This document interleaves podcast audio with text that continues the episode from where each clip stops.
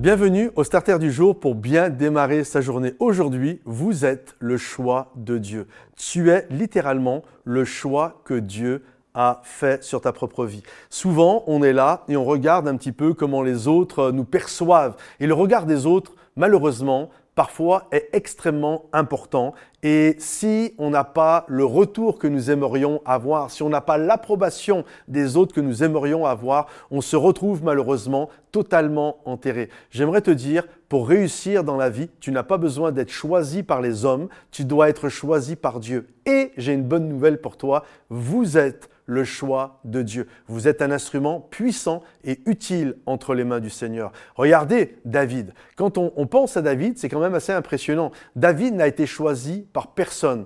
Euh, son papa, en fait, quand Samuel est arrivé en disant un de tes fils, je dois avoir un de tes fils pour le oindre d'huile, il va être le nouveau roi.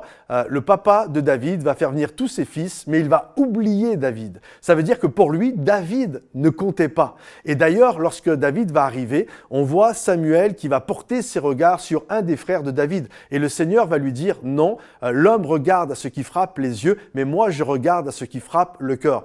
Imaginez, le papa de David ne croit pas en David, l'homme de Dieu, et pas n'importe lequel, Samuel le prophète, ne voit rien en David, c'est même pas le choix de Samuel. Par la suite, quand David va aller sur le combat ou là où il y a Goliath qui est en train d'insulter l'armée de Dieu et qu'il va vouloir combattre, ses propres frères vont le dénigrer. Pour qui tu te prends, espèce de petit prétentieux? Lorsque on va l'amener devant le roi Saül, Saül va dire Mais tu n'es qu'un gamin, tu es un enfant, mais pour qui tu te prends?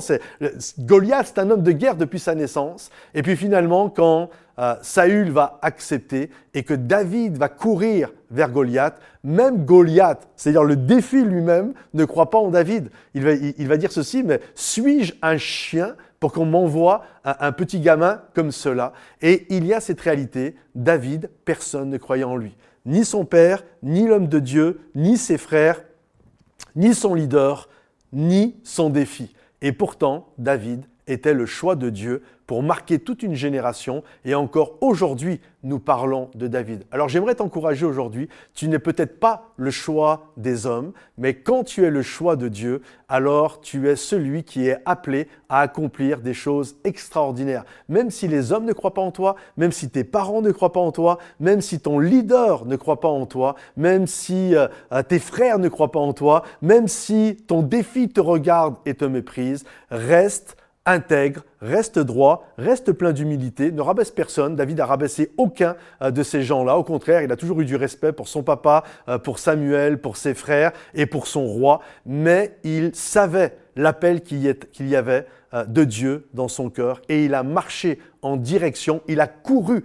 en direction de l'appel de Dieu pour lui. Et il a été un instrument puissant entre les mains de Dieu et tu peux le devenir toi-même également. Alors sois béni, sois encouragé. Si ce message t'a béni, pense à le liker, le partager, le commenter. Et je te donne rendez-vous sur notre nouvelle chaîne euh, de louanges et d'adoration qui s'intitule Momentum Musique. Tu trouveras ça sur YouTube et tu vas être béni à travers tout ce qu'on a mis à l'intérieur. Sois béni mon ami et à bientôt. Bye bye.